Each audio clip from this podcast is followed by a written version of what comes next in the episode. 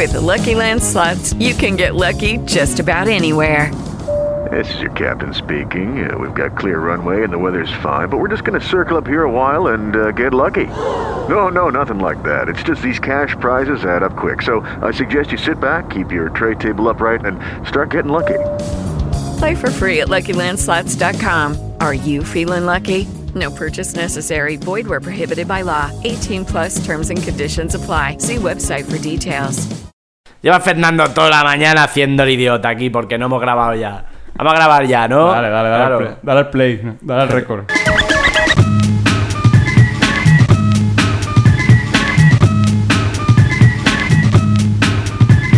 Bienvenidos a Como, el podcast de Antiayuda. Como cada semana tengo a mi derecha a Carlos Navarro Hola, buenas tardes. y tengo mucho más a mi derecha y tengo el placer de presentar a Fernando Polanco. Buenas noches, buenas noches. ¿Cómo estamos? ¿Te molaría ser, rollo, nuestro colaborador siempre? Una especie de, de Pucci. Ahora, una responsabilidad Ah, pues me increíble. encantaría. ¿eh? Sí, no rasca y pica y Pucci. Conexiones en directo desde Madrid. De repente. Desde la capital, tío. Desde es la- que es donde pasan las cosas. Claro, aquí no pasa nada, ¿eh?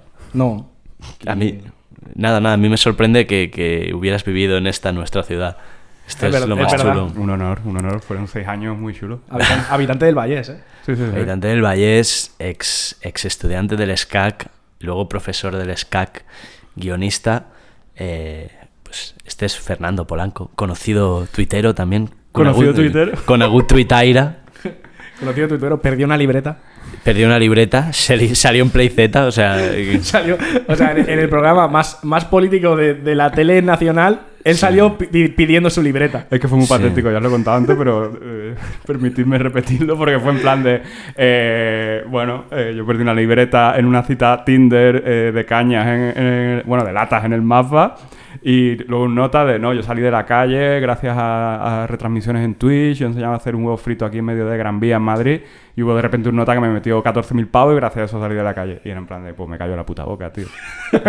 Y luego tú ahí, no, pues perdió una libreta. Claro. eh, Si eh, alguien la ve, ¿sabes? pues.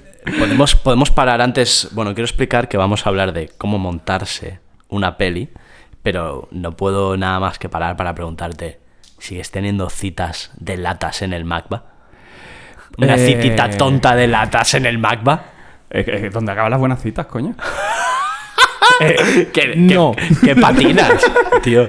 No. O sea, en plan, vas de bares y la cosa va guay. Acabamos ahí con un nota que tenía un baffle ahí por Bluetooth, poniendo música, bailando, y, no sé. yo- Sí, sí, Afrobeat de ese, luego eh, está guapísimo. sí, sí, sí. Bailando drill. Pero- no, no, drill no, Afrobeat, que es más guay para bailar. Afrobeat, vale. eh, ¿Qué problema entonces- hay con, con acabar de, de latas en el No te hacía ya, hombre. O sea, prese- te he presentado, te he presentado como profesor del SCAC. Te- O sea, vale, profesor del SCAC, no del MIT. Pero, bro.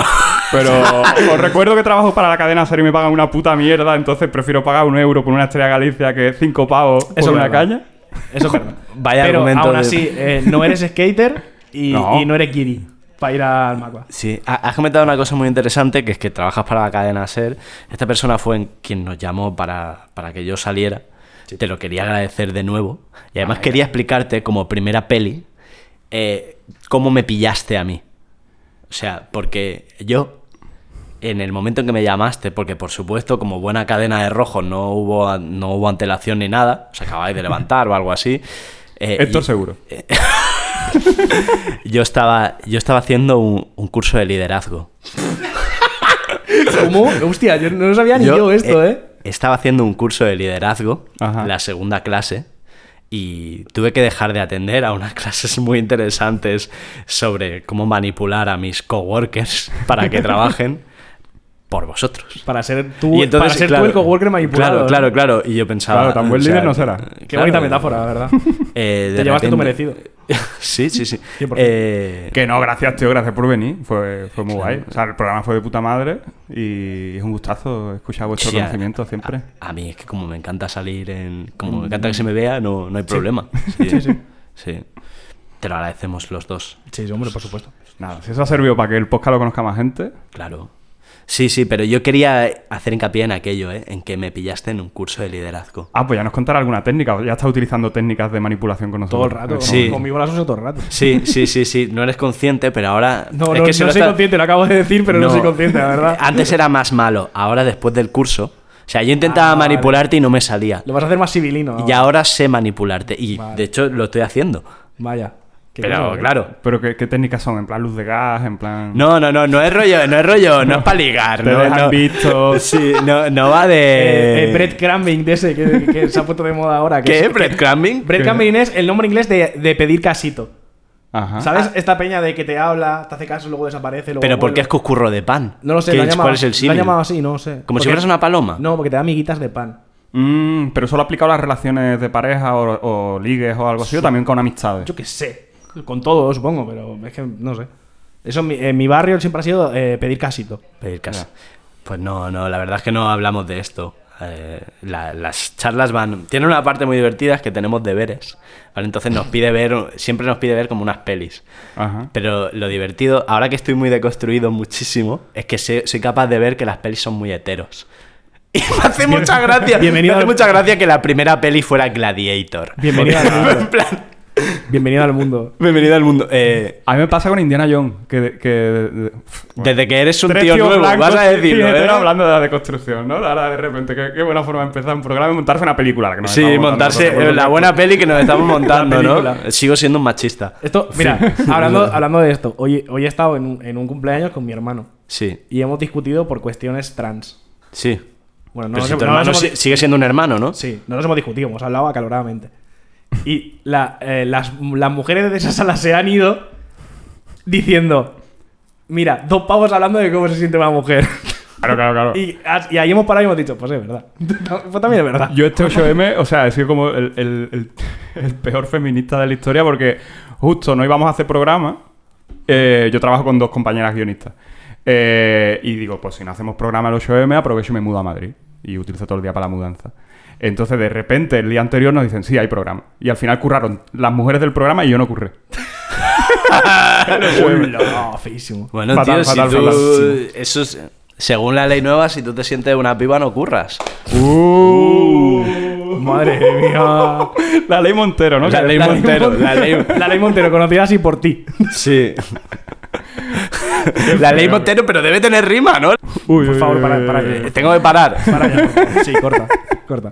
Acabemos Vale, con esto. Vale, vale. Eh, Podemos peli- volver a las pelis. Esta a ha las- sido la mayor peli del momento. Vamos a volver a las películas, por favor. Vale, vale. No, no te ofendas. Bueno, eh, como hemos planteado el, pro- el programa es que sacaremos algunos temas y desarrollaremos algún tipo de guion, ¿no?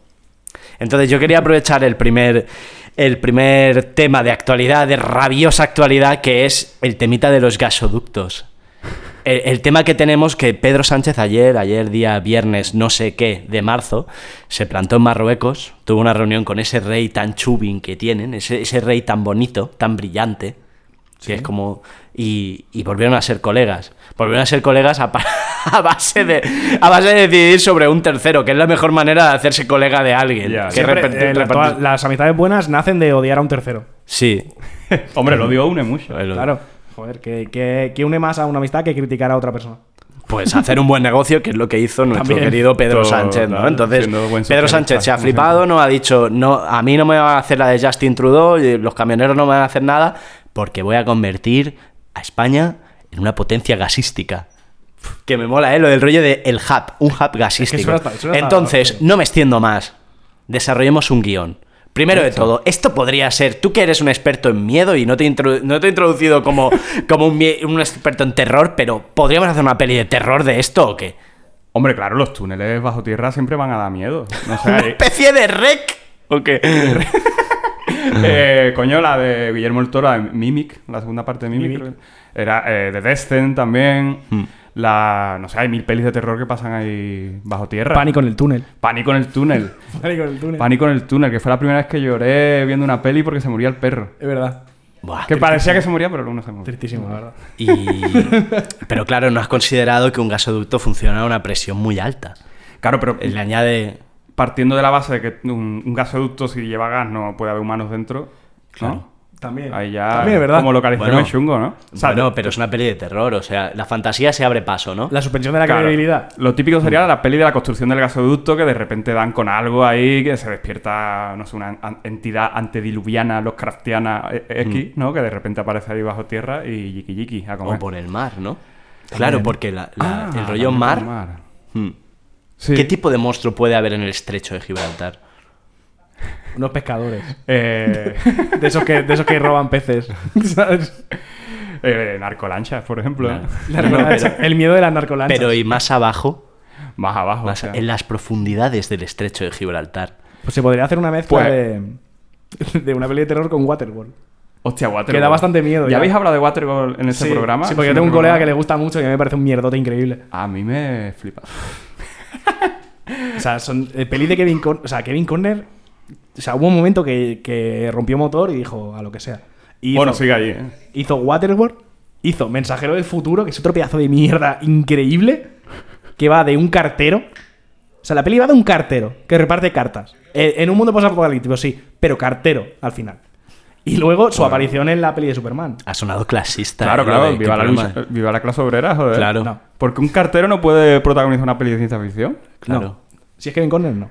Si lleva pantalones cortos, no. Exacto. eh, no, no, tío, es que Mensajero del Futuro es una mierda de película. O sea, ya ni siquiera por el, Eh, ni siquiera por el. Ya es que no me acuerdo, tío. de que el guion es horrible, tío. Sí, de hecho, el de- esto.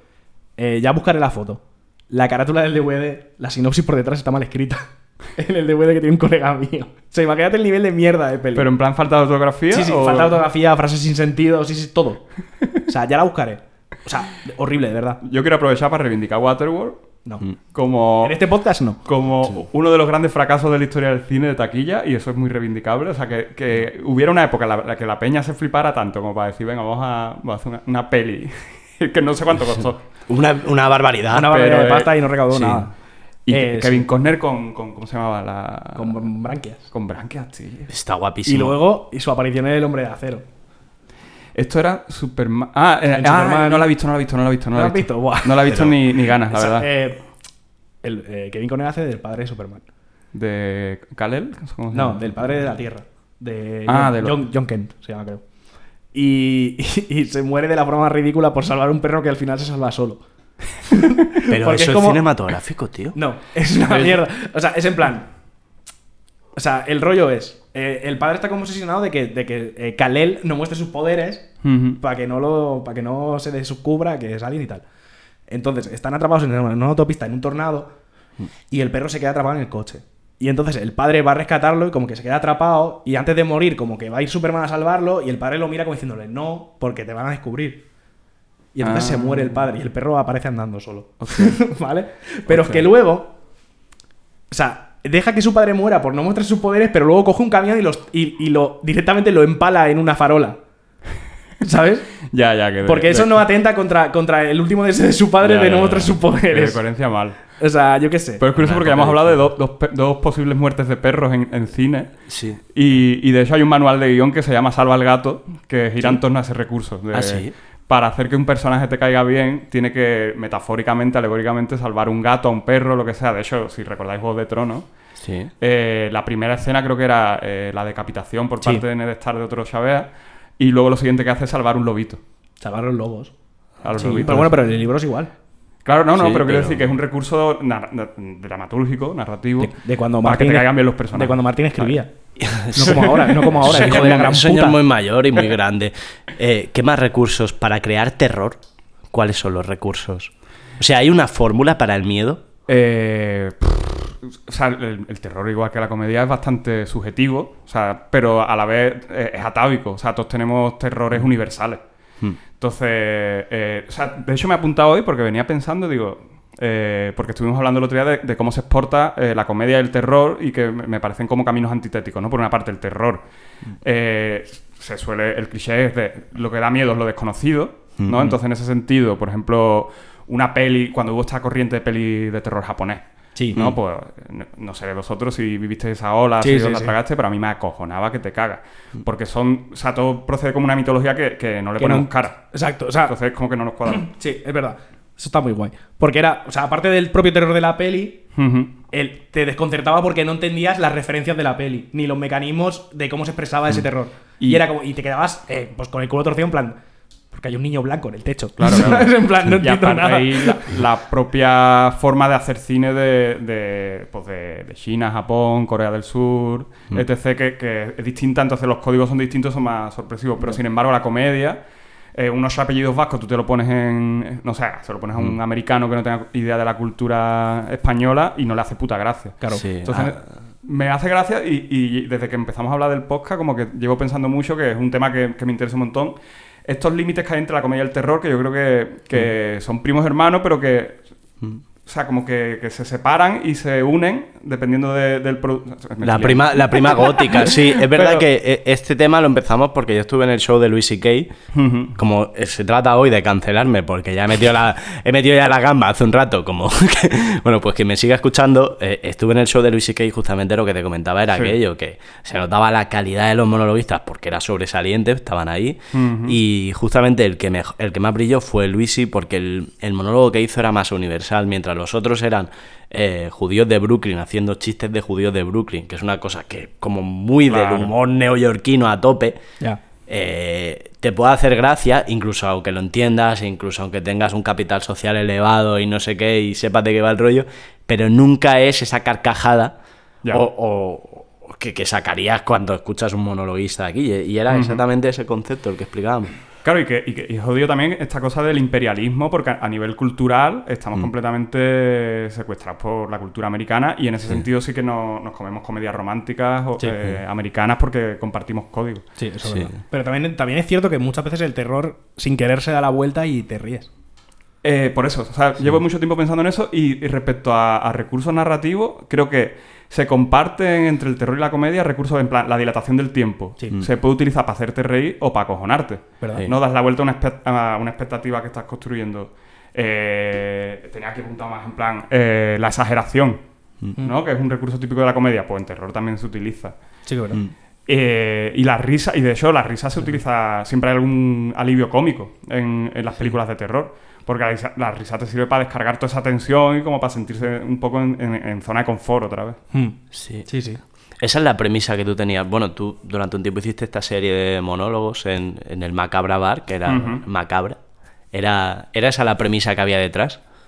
Quizá. ¿O no te lo habías planteado ahora? Ahora lo ves a no posteriori. a, a mí es que yo cuando trabajo por encargo, por supuesto, hago lo que sea. Pero cuando tengo que hacer algo que, que- que salga de mí, lo que más me gusta es mezclar el terror con la comedia. De hecho, tengo una novela que se llama Zombidor, Ciudad de Vacaciones, que es una, una excursión de fin de curso que se van a Marinador, entonces de repente hay como, o sea, lo que parecen jubilados alemanes tomando el sol y, y deambulando borrachos, de repente son zombies, Mm. ¿no? Y la gracia es esa, que son zombies con dentadura postiza, entonces... Claro. Se desactiva Cero fácil, peligro. claro. Y siempre que intento hacer movidas así, eh, como que intento mezclar el terror y la comedia, porque me parece que son que como que, que cuadran bastante. Y el macabra, pues, partía un poco de, de esa premisa, así, de, de intentar no tanto humor negro, sino jugar con lo macabro y que hubiera mucha referencia a la cultura pop y movidas de estas. ¿No crees que estamos un poco adictos a la comedia últimamente? Parece que es difícil hacer una cosa en serio. Sin ironía alguna. Mm, sí, per- pero también porque estamos en una sociedad como posmoderna, ¿no? Súper cínica. Sí, Entonces nos sí, avanzamos sí. a eso, quizá. Sí, sí, pues aquí siempre decimos que ya nadie dice nada en serio. Sí. En plan, todo, todo es irónico, todo es Ya. cínico. Ya, ya, ya. Nadie habla de verdad. Ya, por eso se agradecen de repente películas como Hereditary, eh, no sé, It Follows también. o sea, pelis que de repente eh, no son un Scream, no son un pesadilla al Street que a mí me flipan, pero que juegan a, a- a- a- a hibridar géneros. O sea, que hacer una peli de terror, puramente de terror hoy día, y que dé miedo, es muy complicado y más para alguien que es friki del género y que se lo ha tragado todo y que está curado espanto. Mira, ahora que has dicho esto de, de Pesadilla en el Street. El otro día, el otro día en, en La Script, el, el podcast de María Guerra, Ajá. estuvo Basoriano. Y hizo como un bloque, a- eh, como haciendo un alegato eh, a favor de las segundas partes. Vale. ¿Vale? Y me hizo mucha gracia porque hay una peli de terror que es de mis favoritas, no solo de terror, sino de en general, es Carrie 2. Hostia, no la he visto, tío. ¿No lo has visto? No la he Increíble. visto, no la he visto. Increíble. o sea, Carrie 2 es lo mejor. o sea, es esa Carrie, la de Brian De Palma, es eh, la novela de Stephen King, de la muchacha esta que tiene poderes, su Sí, madre sí, es como sí, sí. católica.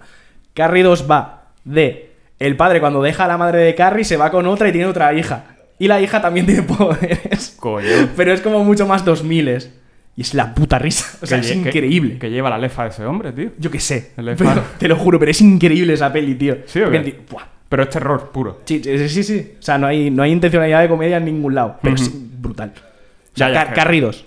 Se llama Carrie 2 La Venganza o algo así. Tiene un nombre como rimbombante, pero la polla, tío, peliculón. Sí, ¿no? Que en general se suele denostar las secuelas por, porque Bueno, es como de bueno. a ver, se suele notar por algo, también te digo. Sí, pero hay grandes secuelas, coño. No sé, Carrie 2 no la he visto, pero la veré. Pero por ejemplo, Halloween 3 a mí me flipa. Pesadilla en Matrix 5, Hombre, película. El Padrino 2. El, El Padrino Padrino 2. Yo aquí intentando meter. Siempre me Eh, chicas malas 2. Chicas malas 2, hostia. Claro. Ojo, ¿eh? El Exorcista 3 está de puta madre también. ¿Sociedad 3? Uf, esa no la tengo, no la tengo localizada. ¿eh? Pues William Peter Blatty, que es el, el que escribió la novela ori- original, de repente dirigiendo la peli y haciendo una adaptación de la que era la secuela real en, en novela de- del Exorcista, que era Legión.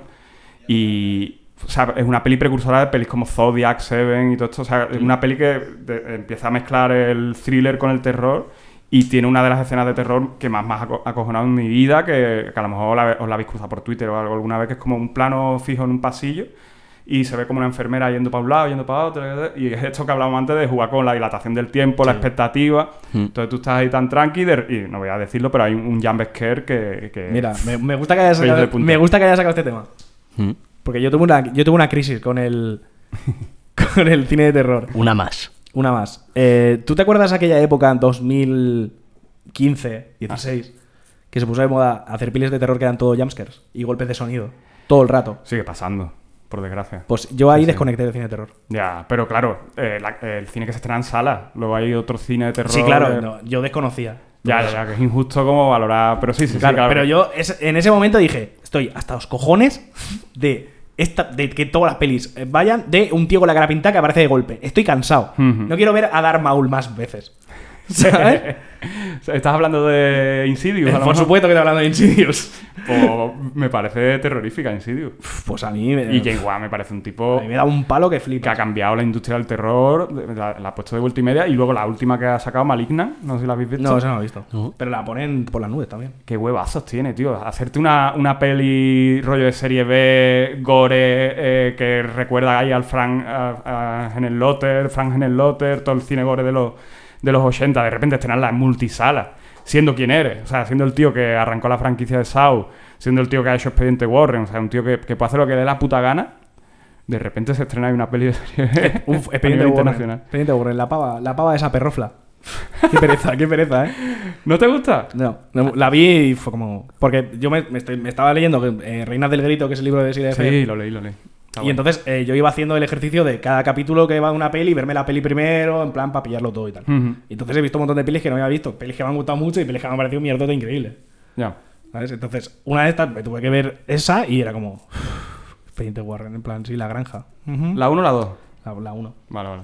Y era como. La pava esta perrofla mística. Cállate ya, ¿sabes? Que era como. Por favor, y luego tienen el museo ese. En plan. No, porque lo, guarda- lo guardamos aquí para que te hagas algo. En plan. Claro, seguro que en esta habitación llena de objetos malditos nunca va a pasar nada ni vais a tener ningún problema. Ok. ¿Sabes? Ya, plan, bueno, Muy bien. Esto me da pie a una cosa que, que es la suspensión de la credibilidad. Ya, ya. que es una cosa que en ficción eh, es complicado manejar. O sea, que, que de repente tú en una peli en la que hay dinosaurios, eh, lo que te rechine, o sea, que un personaje se contradiga a sí mismo después de haber dicho X y haga otra cosa, eh, eh, está guay porque de repente no te estás planteando, planteando si los dinosaurios existen o si los fantasmas existen y todo. Claro. Y eso está muy guay. Y es, es complicadísimo conseguirlo. No, sí, eso es verdad. A mí lo que, me- a mí lo que no me mola de la suspensión de la, la credibilidad es cuando la activas y la desactivas cuando te va a ti bien. Que eso Claro, pasa, eso pasa mucho. Pero eso pasa mucho en la crítica. Es en plan, criticar una peli porque no es creíble, pero otra peli. Ha pasado con Red, por ejemplo, ¿sabes? La de Pixar, la Sí, última. no lo he visto todavía. Ha pasado con Red. Va de una niña eh, eh, asiático-canadiense, de la pubertad de la chavala y tal. Como con una metáfora se transforma en un panda, ¿vale? La mayoría de la crítica es que es una peli como muy de nicho, enfocada a un público muy específico. Ya, ya, ya. Que es en plan, joder, por esa regla de tres, Batman no tendría que haberla petado porque está enfocada al público de millonarios sin padres que se hacen superhéroes, ¿sabes? Es en plan, A mí me tocó. Batman. Te tocó, te tocó Batman. A mí me tocó. Claro, es que, eh, o sea, eh, es no entender cómo funciona la empatía. Claro. Y, y que es una cosa súper importante en, en el terror. Porque muchas veces, eh, o sea, cuando le decimos este es gilipollas porque está bajando al sótano, ¿no? Claro. Cuando sabes que te va, te va a pasar algo. Claro, o sea, la, la- la idea de la peli de terror es que te identifiques en algún momento con la protagonista que lo está pasando mal, para que tú los te sientas mal. Por eso las mejores pelis de terror son las que mejor escriben a los personajes. Porque cuanto más empatía generes, más sufres, más te pones en su piel. Como O sea, Carrie 2. Y Pues- por eso... como Carrie- Como Carrie 2. Y por eso, yo desde que he empezado a jugar a videojuegos de terror, nunca he vuelto a meterme en una peli tanto como en un videojuego de terror. O sea, yo ya no paso tanto miedo en las pelis eh, como cuando juego, yo que sé, a, a un Resident Evil. A la amnesia. A la amnesia. Es el clásico amnesia, ¿eh? Sí. Sí, claro, porque ya es, es literalmente tú, de aquella manera. ¿Qué te da miedo en la vida? Fuera de ahí. ¿Cuál Eh, es? Los tú- ratones tú colorados. eres- De repente. ¿Qué te da miedo en la vida? ¿Qué te da miedo en la vida? Eh, ¿Qué me da miedo en la vida? Eh, ¿Cuál es tu miedo millennial? Yo es que pienso recurrentemente en la muerte cada día de mi vida. Bueno, está y- bien. Pero no te tiene que dar miedo. O sea, me da miedo eh, perder la conciencia. O sea, en plan Alzheimer, demencia y movidas de estas. O a mí también, ¿eh? Eh, No sé si habéis visto la peli del padre de No. Anthony Hopkins. Ganó el Oscar, creo, hace un par de años. No. no he pues no es una peli de terror, pero está guay y, y- y lo que hace es utilizar la forma. De, o sea, utiliza códigos del terror para contar una historia dramática. Mm. Y, y lo guay de ahí es que eh, el punto de vista lo pone una persona que, que tiene demencia. Sí, eso sí que lo he escuchado. Sí. Entonces lo guay es eso, que de repente eh, arrancas la peli con él eh, saludando a la hija, se va al baño, vuelve y es, es otra actriz. Y es como de, no, yo soy tu verdadera hija, la persona de antes no era... tu-". Y eh, estás completamente eh, en su punto de vista y es terrorífico. Porque para mí ha, Mm. ha sido la única peli que me ha servido para entender realmente cómo funciona una cabeza de ese tipo, No. que, que no tendrá ni de coña. O sea, que, será otra cosa, seguramente. Pero terrorífico. O sea, que de, de repente tú tener esos momentos de lucidez, que, que es lo que te debe ser más terrorífico, de darte cuenta de que, de que no estás en el control de tu cabeza. Ya. Mm. Que no hay nadie al volante, ¿no? Tienes sí. que ir entonces como muy medicado, muy yayo, ¿no? Para ir en plan, "Uf, Claro, preferiría estoy aquí tripping, ¿no? un coma, que al menos no te enteras de nada. No sé. A, a eso que de repente durante tres minutos te, te estás dando cuenta de lo que te está pasando. Ya ves. Y luego otra Estoy vez. contigo. 100%, estoy contigo 100%. O sea, yo que soy una persona que basa mi personalidad 100% en ser espabiladísimo, el perder esa capacidad eh, es como, no, no, no, no, no. Pues yo no lo veo mal, tío, que mi, mi residencia ahí, quejarme, cosas de viejo. Pero yo me creo quejo- que es, yo un quejo. problema. Ya, claro, porque Sí. tú es que ya eres muy viejo, entonces serás Ya, insoportable. También es verdad. Pero si tienes Sí. cabeza, sí. O sea, Claro. pero si, si no tienes la cabeza. Ser, ser ese viejo que va al baile, Sí. al centro cívico. El señor este que bailaba en el vídeo de Rosalía, ¿no? Buah, qué maravilla. Qué maravilla. Eh, Luego me da mucho miedo, que es un, un- lo contrario del fetiche, no sé lo que sería. Como que, que se me pinche, o sea, que me metan el dedo en el ombligo y vaciarme. ¿Sabes? O sea, cosas. Sí. Es verdad, eh, yo es una cosa que me he preguntado, ¿sabes? Como. Porque no soy gran consumidor de cine de miedo, pero sí que a veces me pregunto cosas, ¿no? Y es aquello. O sea, tú tienes el, el cordón umbilical, ¿no? Y vas, vas conectado ahí. Pero entonces cuando te lo cortan de niño, eh, si tú metes. Si el cirujano quiere meter el dedo, te toca. Te toca por te dentro. toca la cacota, ¿no? La cacota verde te la puede tocar. Te toca O por sea, dentro. Sí, ¿no? Te puede hurgar. Hombre, Eh, claro, te, pu- claro, te claro. podrían dar la vuelta como un calcetín. Sí, sí, O o sea, podrían desde ahí. Una de mis pesadillas recurrentes es esa. Es que, que alguien me pinche el ombligo y empezar como a salirme todas las tripas, todas las cosas, y los ojos se me metan para adentro y me salgan también por el ombligo. Es poco Bar Simpson, Como mola muy- mucho. Como sí. muy específico. Sí, sí, sí, sí, sí. Y, y- Joder. Me es que a mí me parece una de las peores maneras de morir, más que, más que olvidándome y un poco gaga, eh, teniendo que, so- que aguantar mis tripas. Oh, O ya, sea, porque ah, que esto ya es otro género, es gore y no terror, pero Esto en plan, es eh, Salvar al Soldado Ryan. como el marrón de "Oh, que se me cae la caca.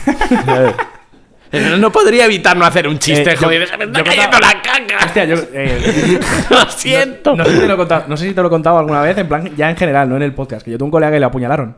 Hostia. Pues te pega. Eh, tengo un colega que. eh, Igual que tu padre en es el vaquilla. No. Esto ya, esto lo ya- ha contado. Ya, ya lo he contado todavía. Eh, yo tengo un colega que iba en el tren y se encontró una persona que no estaba bien. ¿Mm? Se encararon y le pegó un navajazo y él no se dio cuenta.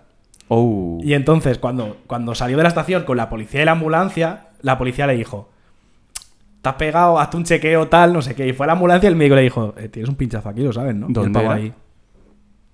Aquí en Terrassa.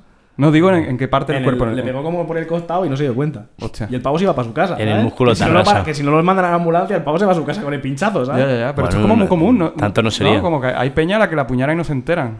No sé. O sea, También- lo- Sí, como que la adrenalina y Sí. tal, vas, vas también, para también tengo. O sea, tengo un, un- Conozco a un pavo que le apuñalaron y conozco a otro que apuñaló también. Ah, Como para completar. Claro, claro. ¿Sabes? En plan, porque yo estoy en los dos bandos. siempre. Carlos, qué yin vergüenza. y ¿eh? yang. Ya, bueno, yo qué sé. No sé, esa, esa clase de gentuza. que espero que no nos escuche. Yo no quiero hacer un programa para Asesino. Yo qué sé, no, no, no, no lo mato. No, lo mato. no lo mato. Pues, pero si te lías a apuñalar, no apuñalas a alguien a medias. Es porque estás buscando una. Bajártelo. Ah, yo una sé, baja. Yo un- no, no tengo datos. PvP ahí. Yo so- solo es información que yo proporciono. Hmm. Ya está. ¿Quieres saber, ¿Quieres saber cuál es mi miedo? De ¿Cuál es tu miedo? Mi miedo de, de- mi miedo de millennial es la incertidumbre en la que, en la que vivimos todos los millennials. Eres un cursi. Sí. Mi miedo es que seas tan cursi. ¿Te imaginas? sí. Eh, no, tío, pero es verdad. O sea, los millennials, muchos millennials vivimos en una incertidumbre de. En plan, Total. el año que viene, ¿dónde voy a estar? ¿Voy a tener trabajo? ¿Va a haber una guerra mundial? Ya. Eh, ¿Voy a poder pagar la luz? ¿Sabes? Esas cosas que no, miran. la incertidumbre siempre ha existido. ¿Sabes qué pasa? Que yo, en mi posición de persona que hace cursos de liderazgo y de tú- líder management, tengo, que- que, tengo que lidiar todo el día con la incertidumbre de, de cosas, de gente que trabaja para mí. Tengo que definir mucho las cosas. Y me da, y me da la impresión de que está todo el mundo en plan que necesitas saberlo todo. No, tío. Es que, eh, Estamos en no, un entorno no. buca. Mira, tú cállate- buca. tú cállate porque- VUCA. Tú cállate porque eres literalmente un pequeño burgués. A ti no te afecta. te Me lo he ganado. Por lo que tú Me quieras. lo he ganado. Por lo que tú quieras. ¿Qué me estás diciendo? ¿Que yo no me lo he ganado? Pues Posiblemente. probablemente. Posiblemente, sí. Sí. Pero me da igual. Porque, porque soy una persona de izquierda y entonces exijo cosas. Ya, pues trabájate alguna, no tanto exigir. es igual, es igual, no. Lo que te digo es que a veces yo me encuentro que estamos como. No sé si es una cosa de nuestra generación, si es que te pasa cuando tienes 30 años, no sé qué, pero me encuentro con gente que necesita una definición de las cosas muy bestia. Y, y en general, las cosas no están definidas del todo. Entonces, la indefinición es el estado natural del ser humano y de la vida. Y o aprendemos a aceptarlo o estás jodido. Claro, pero, o sea, o sea, vale. O sea, eh, no podemos tampoco pensar que vamos a tener la vida de nuestros padres como cuadricular y preestablecida, pero una Pero es que no cosa creo es. que nuestros padres tuvieran una vida tan cuadriculada. Hombre, Eh, bueno, no sé, o sea, depende del contexto en el que hayamos nacido cada uno. Mi, mi madre sí que cambiaba de curro a muerte, que la- si y la mía. le hacía las ingles a las vecinas, que si no sé qué, y Pues- de repente auxiliar de, Pues esa era su realidad. del, Sí. de la depilación. ya, ya, ya. ya. Pero- Que no era puta. O sea, como- No, no, pero. pero bueno, pero bueno. Faltándole al respeto a la madre del invitado. Que no, que te he especificado que no era puta, que es lo que No, ya, había, tú. ya había entendido Nadie que no era puta. No, yo, yo no pensé en ningún Nadie momento que no era pensaba puta. Pero que quiero decir que, que esa ansiedad. eh, o sea, yo te compro lo de. eh, no sabemos eh, qué va a ser de nosotros el año que viene, pero es que ya estamos a niveles de que yo no sé qué va a ser de mí este verano. ¿Ves? ¿Sabes? No, tío, pero a lo mejor hablas con tu madre y pregúntale dónde está. Pregúntale a quién le La puedes hacer las incertidumbre, yo creo que la incertidumbre es un tema que siempre ha estado ahí, ¿eh? Yo me he empezado a acostumbrar ahora a la incertidumbre, no sé vosotros. Yo, Bueno, tú no, yo- no, yo no, te lo digo, yo, yo estoy en. ¿Qué incertidumbre tienes tú? ¿Nota? ¿Qué dices? Venga, hombre, por favor. No, pero si no la tengo en mi. Si no la tengo en mi vida, porque tengo mi, mi- mi pan y mi todo, y no tengo problemas de pasta, sí que en el entorno en el que trabajo, eh, la incertidumbre es constante. Trabajo con eso. Un día cierran una fábrica, otro día explota Ucrania y no llegan cables. O sea, constantemente. Yo vivo en esto, este es mi puto fango. Y he sido investigador antes que hay más incertidumbre que no saber qué va a ser si lo que estás Ya. haciendo vale para algo o no. O sea, pero a- a- alguna causalidad tiene que haber entre eh, este aumento de la incertidumbre y el aumento, el aumento de las enfermedades de salud mental. Digo yo. Evidentemente, por supuesto. Entonces, que, que defendamos la incertidumbre teniendo un problema de depresión generalizado y de ansiedad tampoco... Pero, pero es que no- yo es que no la defiendo, sino que es que considero que siempre está, no la ni la justifico, sino que siempre está ahí. Ajá. La incertidumbre es algo que siempre ha existido. ¿Y que ha cambiado entonces? Porque la generación de nuestros padres no tenía... Bueno, sí, Que sí, no se atrevían a hablar, quizá. No, Ya, no, la generación de nuestros sí. padres no tenía, no tenía esa sensación de incertidumbre. Por lo menos la sensación. O, o tenía más facilidad de ponerse hasta arriba de priva. O no. Y la gente lo pasaba, pues, o, siendo un bar. borracho y hablando en el Ya. bar, o más arriba, o siendo religioso, o zurrándole a la mujer. Ya, ya, me estoy yendo a tu equipo un poco, ¿eh? Pero es que. No pasa es nada, que es yo- no eso, pasa es nada. Yo que- siempre estoy solo en este podcast. no. Fernando, No, quiero decir que, que- que sí, No, o sea, que, es que- que la incertidumbre forma parte de la ecuación de la vida. Sí, es sí, hombre. claro. Sí, eso nadie lo está negando. Sí. Sí, sí, sí. Pero a lo mejor, a lo mejor es tu más incertidumbre. Llega un punto que es como. Eh, joder, rebájame esta incertidumbre. Mira, lo, lo que es la guerra de Ucrania hoy fue la guerra del Golfo en los 90. Sí, O sea, pero- siempre hay un. O sea, añade otro factor a esto, el tema de Mm. las redes sociales. O sea, no es lo mismo eh, generación de nuestros padres que veían un informativo de televisión y se enteraban de una guerra y tal, que ahora que tenemos en el puto móvil Twitter todo el puto rato con inputs de cada media hora tenemos una noticia de el mundo se acaba, tío. Sí. O sea, que eso, eso, eso te acaba minando la cabeza. Sí, tío, pero en los 70 la gente se apuntaba a sectas y en plan el mundo se acaba, se ha, Hindri, per- Handri, Handri, se ha perdido el tema No. secta, ¿eh? Claro, la secta ya es red social, tal, pues cada uno se... es Bueno, verdad que hubo un tema como que hubo gente que se mataba, ¿no? Con algún tipo de reto de Sí, TikTok bueno, pero- loco. Bueno, y hubo hace poco esta ¿eh? secta de gente nudista que follaba aquí en, en un bosque por Cataluña, ¿no? Ah, es verdad. Es Ah, verdad, sí, verdad, verdad. eh, Se trabaja mucho la... La- se trabajó la secta. Era el CPC, ¿no? Un poco el Sí. Sindicato de Estudiantes dels Països Catalans. Exacto, sí, que, sí. que Susana Griso señala en directo, ¿no? Con un dron ahí todo el rato. y, y la peña- ¿No os acordáis, tío? O sea, con un dron, con un dron. Es Había posible- drones y todo. Es posible que Susana Griso tenga demasiados medios a su disposición. O sea- Quizá habría que bajarle el presupuesto. ¿Ves? Lo bonito público. de los 90 es que no era un dron, era un helicóptero y asomarse. Ya. Era... Pues mira, hablando de la certidumbre, eh, ha llegado el momento de hablar de It Follows. Ya, ya, ya. Vamos a discutir, venga. It Follows. Que a mí, It Follows me la vendieron como que era la polla. ¿Mm? A mí, personalmente, me pareció una mierda. Pero una cosa que hace muy bien It Follows es eh, la sensación de incertidumbre. Total. Eso sí que lo hacen muy bien. Porque eh, aparece, desaparece, se mueven todo el rato. Dan, o sea, dan una explicación de lo que pasa, pero tampoco lo explican mucho. O sea, simplemente es como. Te explican cómo funciona, pero no te explican el por qué, ni de dónde, ni nada. Es que si, hay algo que haga bien el terror, y creo que el cine fantástico en general, es hablar con más profundidad y más matices de temas importantes de la vida que, que el drama. Porque el, el drama, o sea, se habla mucho de los límites de la comedia, del humor, y se habla poco de los límites del drama. Eh, nos tragamos cada, cada, cada puta pornografía dramática que nos ponen por la tele o que se estrena en cine que te caga. Ya ves. Y It Follows no te gusta, ¿vale? Pero da mucho a cojones. Y de hecho es lo que os contaba antes fuera de micro. O sea, yo vi Follows primero en, en Siche y luego en Nocturna en Madrid. O sea, la vi dos veces. Y del primer... O sea, la volví a ver porque... eh, o sea, consider- consideré que era una, una obra maestra del cine de terror, eso para empezar. Porque a mí no había ninguna película que me haya provocado cuatro meses después de verla levantarme en plena madrugada gritando porque estaba soñando con una escena. La, la escena esta del, del hombre alto ese que cruza el marco de la puerta Sí. me parece de... ¿Sabes cuál es la peli que me hizo eso a mí? Perdona, perdona, un momento. ¿Qué? Como, como persona del gremio, cuando te levantas de un buen sueño de miedo, aplaudes, rollo después de la cojón, rollo. En plan, en plan, ¡buah, está It guapísimo! follows, it follows. En plan. No he dormido, pero ha sido guapo. guapísimo. O sea, Molaría. me he cagado. No, no, Molaría. ¿Sabes con qué peli me pasó a mí eso? ¿Con cuál? Con, Con la peli que a mí me parece la cumbre del cine de terror, que es el proyecto de la bruja de Blair. Hombre. O sea, me, me parece increíble lo que hizo la peli en su momento. Y a día de hoy me la sigo poniendo y sigo acojonado, pero no de miedo. Pues en plan de darle vueltas a la cabeza, en plan, guau, guau, guau, guau, guau. Flipa, ¿eh? Flipa con esto. ¿eh? Esa peli es súper importante en la historia del cine de terror por muchos motivos. Empezó también... O sea, es como un proto-creepypasta, que creepypasta supongo que... Mm, bueno, sí. si hay alguien que no lo sepa, son somos las millennials. leyendas urbanas totales. que nacen en internet. Eh, entonces, la promo de esa peli empezó en un foro y la peña promo, la promo es espectacular. O sea, la historia del proyecto de la Blair, la película es espectacular. Mucho mejor que la historia de, de, de Evil Dead. Ajá. ¿Sabes? La típica historia esto que se contaba que Sam Raimi le pidió el dinero a la mafia para grabarla. Y que luego se devolvió como 27 veces porque, porque arrasó. ¿Sabes? Pero está mucho más guay cómo, cómo se hizo la peli. O sea, todo, todo el concepto de la peli, en plan, desde la promoción hasta la peli en sí mismo, está súper bien pensado por una peña que sabía lo que quería hacer. Es, me parece increíble. Ya, ya, ya. O sea, una cosa guapísima. Y luego el tema del lenguaje también. Eh, vino a cambiar el lenguaje de- eh, y eso es una cosa que hace el cine terror mucho, que es un poco punta de lanza. Aquí el phone footage, ¿no? Que es Sí. eh, este, este estilo de material encontrado, ¿no? Como de nos hemos encontrado estas cintas y os la ponemos y saca vuestras propias conclusiones. Pues gracias al proyecto de Bruja Blair empezó a abrirse una corriente de cine terror del phone footage que, que aparte permitió a cineastas, pues, no sé, Paranormal Activity, voy a Sí. de peña que con poca pasta podía contar historias también. Que luego la tecnología también acompañó, por supuesto, porque si no hubiera cámaras baratas na- nadie se hubiera podido Eh, permitir. Y luego eh, el resto de géneros se alimentan también de, de- de, eh, innovaciones en el lenguaje que, que se da a través del cine terror.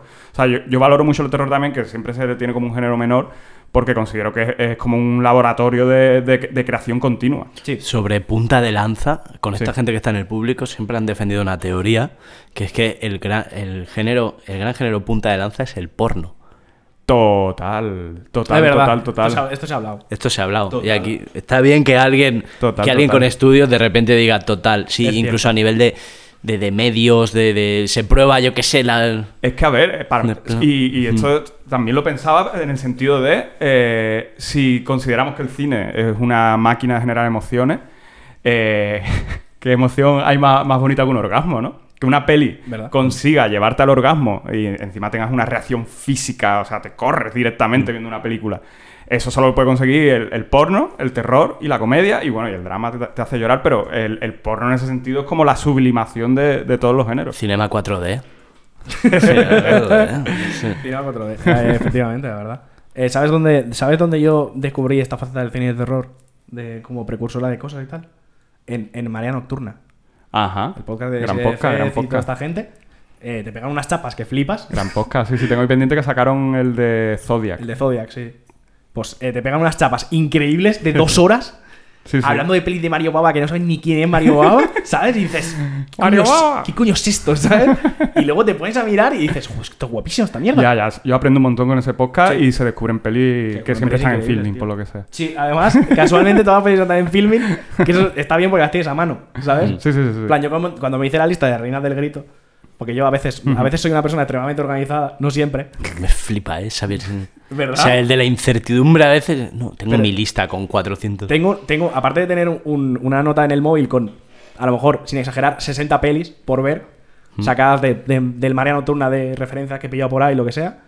Luego, cuando me leí Reinas del Grito, cogí peli por peli y busqué dónde estaba. En plan, ¿Dónde estaba qué? la peli para ver.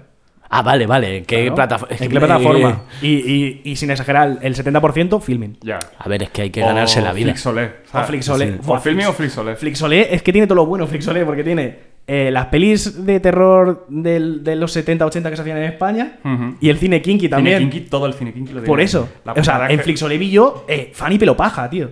Que eso es una peli de cine kinky que no, conoce que, que- no es de las más famosas. No y la está guapísima, tío. ¿Sí o qué? Está guapísima Ah, Fanny Pelopaja. tío, Fanny Pelopaja. Apúntatela. Mola un montón. Que la puta de Flixolé es la, o sea, la, la aplicación y la web, que es una puta mierda. O Ya. sea, Típico Habría- software, en, software español. Sí, decrépito. Un poquito, la verdad. Desde aquí un escupitajo a ebooks. un escupitajo a ebooks lanzado desde, como podcast. Em, ¿La actualidad es capaz de generar miedo? Joder. Claro, Es un poco lo que hablábamos antes, ¿no? Y más, eh, eh, bueno, vivimos infoxicados y Mm. más, o sea, yo ahora que estoy currando en actualidad es como que de alguna forma, bueno, y también cuando curraban dos mentiras, justo, o sea, el, otro día he pensado sobre esto de, me tocó el inicio del COVID. Mm. O sea, yo empecé riéndome del COVID todo el puto rato Y luego. y me dio en toda la puta cara. Vaya. Entonces, ge- Vaya. generas miedo, pero a la vez generas como una capacidad de, de- de hacerle perder poder a, a la actualidad. Y, y hay días en los que me, me descubro a mí mismo entendiendo la, la realidad como ficción y, es una cosa súper loca en la. Como un guionista, el hecho, tú puedes crear una película de miedo como hizo Orwell con... Pero con la actualidad, ¿alguna vez te has visto con ese poder? Como de generar una peli de terror de, de- sobre la, La, actualidad. propia actualidad, tú como guionista podrías explicarla con los Claro. códigos del terror. Sí. Sí, sí, sí. Estaba pensando algún referente así en plan... Sí, Ongi Torri. Buenas tardes. Buena Buena tarde. tarde. Así empezaría, ¿no? Así Ferrera. empezaría. Ferreras, Ferreras, da Ferreras. bastante, Ferreras en sí ya da bastante miedo. Hostia, Sí. Un Ferrera poco, yo lo veo de malo de un slasher. Eh, en plan, Además. Floquet de Neo. Sí. Tienes que haber Floquet de Neo 5 en la que ya Ferre- Ferrera se escapa Pero Ferre- porque Ferrera tiene que. O sea, es la típica persona que, que a priori no parece mala persona, pero a veces hace algo y dices, uy, Hostia, pues leí el otro día un cómic, eh, Primavera en Madrid, se de, llama. de Magius. De Magic. Increíble Magius. Que sale Ferreras como personaje y ahí da miedo, tío. Es que. Que te lo ves ahí con Ferreras. Ignacio Escolar y Villarejo ahí comiendo y tal. Y, y además escribe los diálogos de, de Ferrera en plan de mafioso. Y es como, hostia, puto miedo el, gorila este. Magius, o sea, desde aquí eh, recomiendo Magius todo lo que tiene. O sea, Yo solo el, eso, el tío. método Gemini, Primavera para Madrid, Murcia, que tiene un fan. O sea, sacó un cómic como Mega Underground, que era Murcia, que es una secta murciana. Es la polla, increíble. Tiene, luego tiene eh, Black Metal Comics, Ajá. que eso es una cosa eh, como de lo primero que hizo, que es en plan, eh, un cómic eh, haciendo. O sea, los protagonistas son eh, de grupos de black metal, de, de reales, de grupos de black metal reales, pero como si fueran niños. Entonces a lo mejor sale Barbie Kerner jugando con un campo de concentración de Playmobil. ¿Sabes? Cosas así. y Está guapísimo, tío. Es que me parece increíble y me parece súper. Me parece súper bien y a la vez que ha ganado el premio nacional de cómic muy tarde. Y, y que le hayan dado un premio nacional del cómic por este cómic. Que, Además. Que en verdad, o sea. eh, Pero es que tenía habla todo- de las cloacas del Pero es que tenía todos los números, tío, por el tema, pero no solo por el tema, por la edición. La edición Oh, es es preciosa, preciosa, tío. preciosa, tío, O sea, es como, es como con papel dorado, está guapísimo. Sí, sí, sí, sí, sí. O sea, ahí han jugado con todo y han ganado. Total. El poder da mucho miedo. Pero si hay pocas pelis de miedo con alguien que, que haya como un malo poderoso. Hostel. ¿no? Hostel, vale. Son pijos. Son pijos. Pero el poder da miedo Pero también poder- de- desde la Mm. realidad. O sea, Sí. de- no sé si habéis hecho esta pregunta de si yo tuviera poder, eh, se me iría a la cabeza como a mucha gente que tiene poder. eh, Buena pregunta, ¿eh? Seguramente no A son Carlos sí. conscientes. A mí, ya se me, a mí ya se me ha ido la cabeza. no necesitas A poder. mí- para a A mí da poder, la verdad. A mí ya se me ha ido yo, lo la pi- cabeza. yo lo pienso, pero le doy una vuelta. Hmm. Es en plan, yo a lo largo de mi vida he conocido mucha gente con, con proyectos pochos Sí, que se creían la polla. Sí. Entonces mi miedo es convertirme en esa persona, ¿sabes? En tener un proyecto que ni fu ni fa y creerme que soy Ferreras. Ya, ya, ya. Sí. Eso es he mundo, mundo cómico. En plan, El mundo yo, cómico mira, yo, es- mira, es el yo conocí un pavo, yo conocí un pavo que salía de fiesta con una mochila con su libro autopublicado para venderlo. Vale. Y a lo mejor te venía a las 4 de la mañana a intentar venderte, venderte tu su puto libro de mierda. La chapita. Te lo Manta juro. cultural. O sea, yo, eh, mi miedo es parecerme a esa persona en algún momento de mi vida. Me acabo de acordar de que tengo mi novela ahí que os iba a regalar. ¡Vámonos! No llega a sacar el tema, se me olvida. Pero no, la tuya la aceptamos con gusto, tío. Bueno, Claro, Claro, joder. tío. no. Se, va, bueno a ir- que se va se va a ir a la montaña de cosas que tengo por leerlo, ¿sabes? ¿no? no hace falta que la leáis. Se irá, Yo con, tengo- tal- se irá con Taleb. Es muy gruesa. Es que No, tengo un problema. Es que eh, me, me jode, te juro que me. Que no hace compré- falta que la. Simplemente. No, no, no, no, no, es que tengo un problema leer. de cervicales. Tocarla, tocarla. O sea, No, eh, Tengo un si- problema de si es muy, cervicales. si es muy grueso, mejor en, en, en, au- en audiolibro o en un ebook. Hay dibujos. Porque el otro día. Hay dibujos. Vale, guay. No, has dicho dibujos, pero yo decía un ebook, un Kindle o algo de eso. Problemas de cervicales. Te juro que estoy frustrado ¿Qué porque hablas? llevo tiempo que tengo que leerme el este que me compré de, del, De Greber. de- del Greber y es que pesa demasiado, no sé cómo leérmelo. A mí me gusta leer en la cama y entonces son como un millón de páginas. ahí. Cómprate una tril, tío. Claro, tío. Una tril. Una ouija y la Pero, o sea, de repente el que soy cuerdo soy yo y el resto cómprate una tril para la, para Yo- la cama. yo de hecho- O sea, yo de hecho- sexy, ¿no? Sexy o no. Yo de hecho No, super- tal, no, no. vente, sí, tomamos una copa y luego una tril. Yo, de hecho, ahora cu- cuando, cuando me cambié el escritorio de mi casa, me voy a comprar una Atril. Porque es súper cómodo. Es súper cómodo. Yo estudiaba con Atril ¿Ves? en su día. Ya, pero porque sois de letras. Estás, estás hablando, estás hablando de una persona que tiene las estanterías ordenadas como en la biblioteca. ¿Vale? Entonces, eh, es triste de leer, eh, uso bastante. Ya, ya, ya. Pero esto, pero esto pasa mucho, por ejemplo, con los cómics. Hmm. Los cómics, que es- están acostumbrados a sacar integrales que tienen 800 páginas, Hostia. y hay alguno que es, que es incómodo de leer. Hmm. O sea, por ejemplo, yo qué sé, el, el integral de Hellboy, que es un tocho gordísimo, tío, es que, o sea, ahí llega un momento que es incómodo. ¿Sabes? En plan, en plan, ¿cómo gestiono esta movida? Que es gigante. Ya, a mí me pasa con las ediciones estas que ha sacado ahora Ascal o Acal. No, no, no me acuerdo cómo era la editorial de, en plan, todos los craft. Eh, Drácula. Valde- Valdemar. El Lofra de Valdemar. No, no, no, Valdemar, conozco la editorial, es, es otra editorial que no me- que- creo que era Ascal o, Aca- o Acal no, porque Acal es la de los ensayos. Acal es la de pero bueno, igual, estas ediciones que son preciosas de Lovecraft, Drácula, son Frankenstein, gigantes. pero son gigantescas y en plan de, si, aparte son relatos cortos muchas veces, en plan Sí. de, me quiero Pero- leer un relato corto en el metro que tengo que coger un... Pero porque son el, son el equivalente rellenador de estanterías de lo que fueron las Las enciclopedias para nuestra familia. Sí que es Entonces, verdad. rollo, como nos hemos construido ahora nuestra personalidad millennial a través de lo que lees, lo que ves, lo que tal, no a través de una enciclopedia enorme. Porque, rollo, para nuestros padres era en plan, hay que demostrar que sabemos en Ajá. general y ahora es, sé de algo, esto me he construido, tal. Eh, me he construido esta personalidad, entonces es igual. Papel. Una cantidad loca de papel. Eh, Tomo es que- gordo. Pero es que si te gustan los libros, hay ediciones que son muy difíciles de rechazar porque son tan bonitas. Ya, Claro, ya, ya, ya, ya, sí, es que lo entiendo. Sí, sí, Claro. sí, sí, es que no, no sí, ¿no? Y que también pueden ser elementos decorativos los libros, ¿eh? Yo tengo ahora, me compré un libro de, no son originales, pero casi de Daniel Clow, que, que es medio metro el libro. Y Sí, es una edición, una edición artisan de estas. Sí, sí. Buah, es que valen mucha pasta, tío, pero están Ya, ya, guapísimas. ya, pero no pude. Y además no tenía pasta, pero me gasté ciento y pico pavos. Es que valen Es eso. la llama. A mí eh, me gusta mucho, por ejemplo, un cómic, un cómic de principio de siglo se llama Little Nemo. Ah, sé cuál es, pero nunca lo leí. Sí, que es gigante, lo he visto en la biblioteca Sí, vez. que, es, que te- hay una ediciones, ediciones tope de guapas de estas artisan que valen un pastón de Taschen y es como, puf. Muy Ma- Maurice Sendak, ¿no? Esa movida de. eh, do- donde viven los monstruos. ¿No es ese rollo así de.? Eh, no, es, es como mucho, es muy anterior. Ah, hostia, vale. Es como de finales del 19, principio, no, principios del 20. Ujú. Y es como una tira de prensa, una de las primeras, y además, como que jugaba, él fue la primera en jugar con el formato, porque la, la historia es un niño que se va a dormir y entonces la viñeta es el sueño del niño. Y la viñeta siempre acaba como que se despierta. ¿Vale? Ah. En plan, por una acción X, a lo mejor se cae de un barranco, se tropieza, lo que sea. Y le- pero la, la última viñeta es siempre el niño despertándose. La historia de orígenes de Resine. Exacto. Exacto. como un poco más elevada. ¿sabes? Y entonces hay unas ediciones guapísimas gigantes de esa movida, que es en plan, las quiero todas, pero eh, no tengo dinero y no tengo sitio. Ya, ya, ya. Que esa es otra. Es poner eso en tu casa. Ya. Joder, es que es complicado, ¿eh? ¿Cómo que exponer? O sea, tenerlo en un sitio que se vea, que se Ah, vea. O sea, aparte de almacenarlo, que se vea. Ya, ya, ya, Porque estas cosas son para enseñarlas. Pa' lucirlas. Claro. Y hablando de sitios. ¿Qué se Ah, oye? Chan, chan, chan, Chan, chan, chan, chan, chan, chan. chan, chan, chan, chan. ¿Te da miedo este sitio? Este sitio es tu casa. ¿Esta casa te da miedo? No he notado ninguna cosa al entrar. No, No he notado mala vibra. No, no, no, hay no. mala vibra, ¿no? No, Pese, pese a tener en una pared un cuadro de Dolly Parton. Y en la otra otro de- del mariscal Tito. Exacto. Sí. Y en el No, resto no, no. tetas. Y de hecho hacen diagonal. Sí. No, no. Tampoco Sí, es que sí. yo sea una persona con Hay sensibilidad, dialéctica. la verdad. Siempre me, la- las intento dar de guay.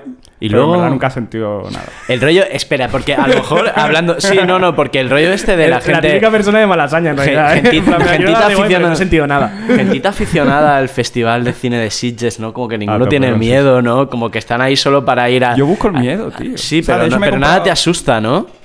Eh, Solo la factura de los montaditos esos en no, es lo, lo que hablábamos antes. Solo he sentido terror absoluto eh, con la realidad dos veces en mi vida. Eh, una vez que vi al rey Baltasar en mi cuarto cuando tenía nueve años. que era, en plan, me estaba quedando dormido, era la noche de Reyes. Y de repente me da por mirar al marco de la puerta, veo un nota ahí vestido de paje o de rey o de lo que sea, sonriéndome. Además, recuerdo perfectamente como el blanco de esa sonrisa resaltando sobre el codo de su piel y la oscuridad. Y me miraba en plan de, tú sabes lo que va a pasar esta noche. Y Sí.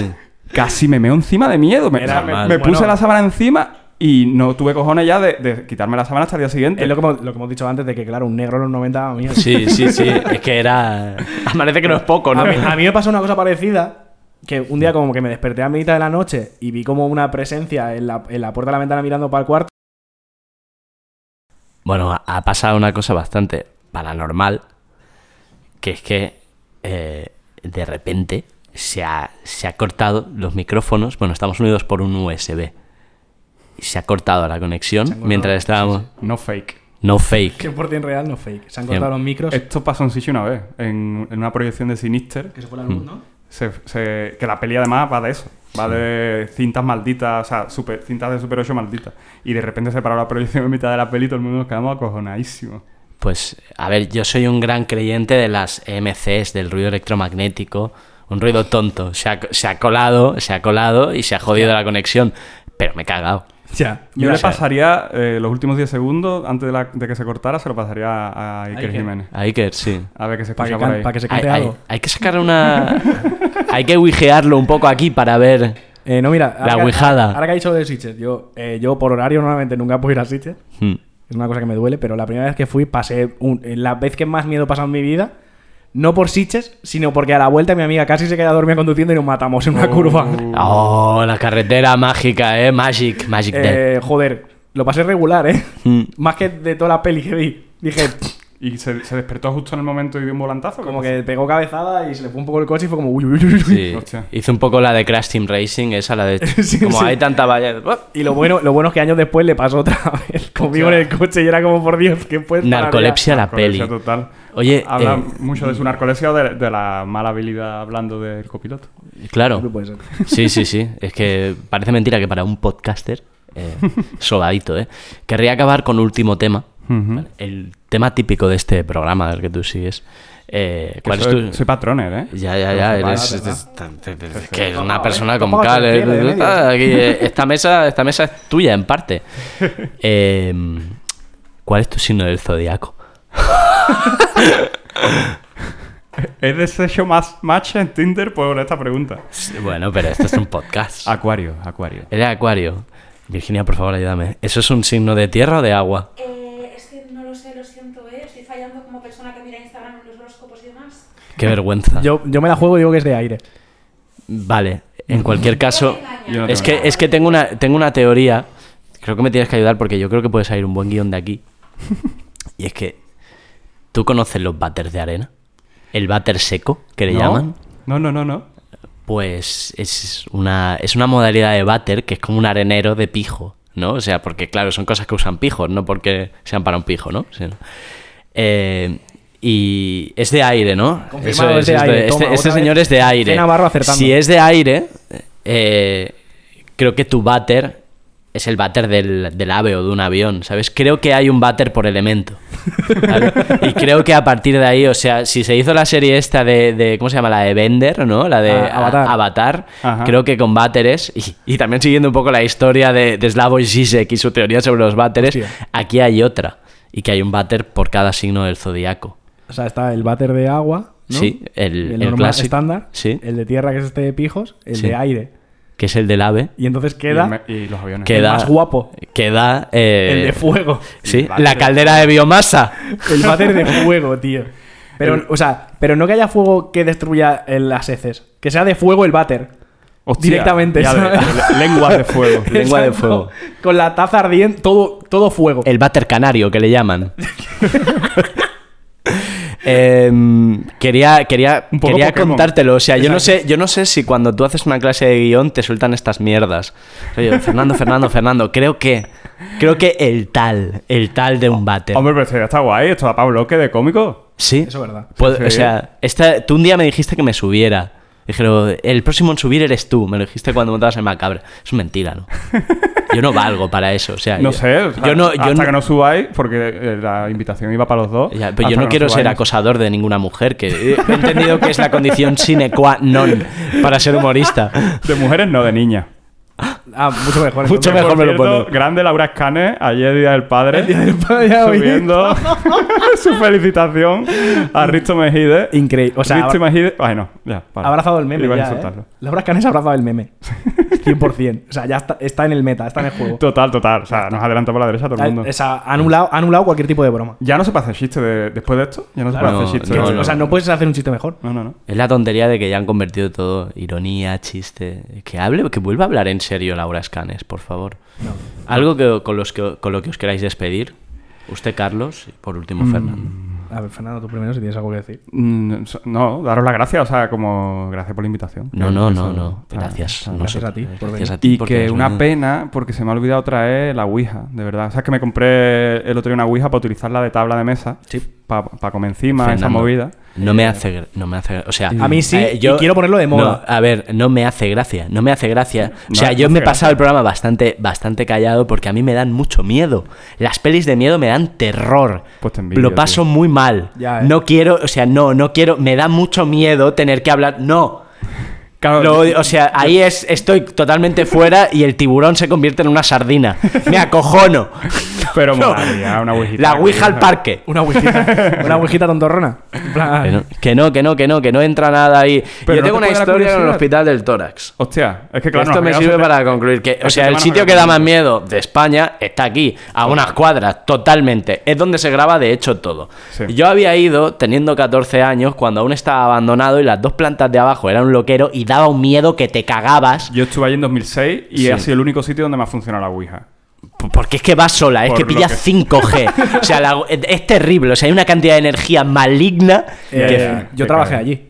Pero tú ya, tú ya limpiabas ollas, tío. Estaba limpio. O sea, ya había gente, Claro, ¿sabes claro. esto de barrer para afuera, claro, para Mira, de hecho, voy a contar yo una historia de No, la voy a, la voy a Voy a explicar yo. No, no, voy a anular esa- No, la voy a explicar yo primero. Adelante. No te me adelantes. Yo también tengo historia, doctora. Claro que A lo sí. no tiempo. Yo fui ahí 14 años y, y dije, pues nos paseamos, los que jiji, jaja, un miedo que te cagas, gritos de los locos que había en la planta 2 porque eran gritos, Sí, viento seguían. horrible, Sí, todo, o sea, daba un miedo que te cagabas. Pero yo no se me ocurrió otra cosa que pillar uno de los números de una planta, casualmente el 6, y llevármelo a mi puta casa porque era un chulo. Total. Por la noche no podía dormir. Porque soy un cagón de mierda y acabé tirando el número por la ventana de mi casa. Me salí al balcón y dije, ¡fuera! Pero ¡Satanás! yo, me llegué, yo me llegué a llevar de allí radiografía, puntos Sí. de sutura, muestras de sangre que todavía quedaba y hasta un cuaderno de dibujado por niños de una planta infantil. Sí, y las fotitos que había en el techo, que salía así, claro, como estaba todo el cuerpo, se borraba y tú te cagabas de miedo. decía, ¿qué Mira, y, cojones? ahora, y ahora, para anular, para anular esto, voy a contar yo mi historia de hospital del tórax. Yo fui a hacer exactamente lo mismo que tú, ¿Sí? pero eh, ya había segurata en la puerta y nos quedamos de cañas con él. Manolo, un tío excelente. Pues de hecho, nos cayó también que volvimos varias veces a, a estar con él allí. El segurata no tenía cabeza. El segurata estaba en el turno de noche aburridísimo, porque eso está tomado Claro, por claro, culo. Mm. Y cada vez que nos veía, una alegría. Y, y f- fuimos varias, varias noches allí expresamente solo para estar con él, para echar el rato. Pues súper buena gente, porque a mí también hubo un seguridad, que a lo mejor fue Manolo, que el primer día que nos colamos a- en el Tora, porque me cola como 6 o 7 veces cuando todavía era el Tora Tora, eh, nos, nos hizo la, la rutita. O sea, primero hizo la troleada de... eh, estábamos por, por la parte de la iglesia, eso, y empezamos a escuchar ruido. Como... Y de repente pareció que más Y, chavales. eh, fue él asustando al hijo de puta que, que, o sea, casi me sale el estómago por la boca. Y luego no- nos hizo la rondita en plan turista de aquí, la gente hace una foto y, y dice que se ve no sé qué. Sí, sí, era- si era el mismo, si era el mismo era un tío de puta madre. Que se rodaba mucho porno allí, Sí, por lo visto. sí, sí. En la, en la Sí, capilla, de hecho. Sí, sí. La capilla, la pelea. La- que- Manolo, eh, que alguien dijera que Manolo, no, sí, Manolo hace 50 años. Que murió, Oh, tío, oh. De hecho, de hecho. Manolo, Manolo se jubiló allí. Porque, claro, yo luego fui a trabajar y lo seguía viendo y era como, joder, ¿qué pasa? ¿Cuánto tiempo?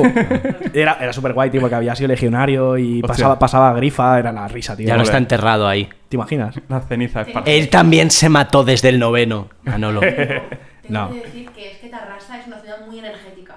O sea, muy activamente energética. Dicho por muchas personas y. No sé, yo no... Bueno, aquí pasó lo de los extraterrestres. Los- Es los verdad, la movida esa de los y lo de extraterrestres. la riada y muchas Oh. cosas. Sí, ya. Entonces, Además hay una subestación bastante grande que a nivel energético es, es un hub de distribución de energía eléctrica. Hay una pecha de es energía, ¿verdad? cierto que Sí. hay muchas historias en, en Tarrasa y sobre todo en la zona del centro, en la zona de las Ramblas. Ajá.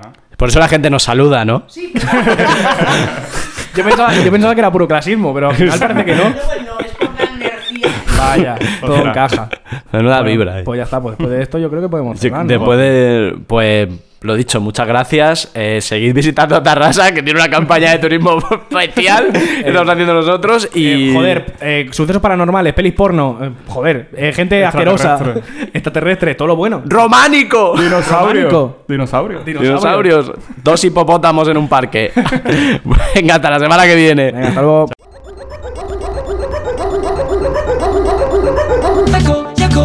是小孩 let go let 不再是小孩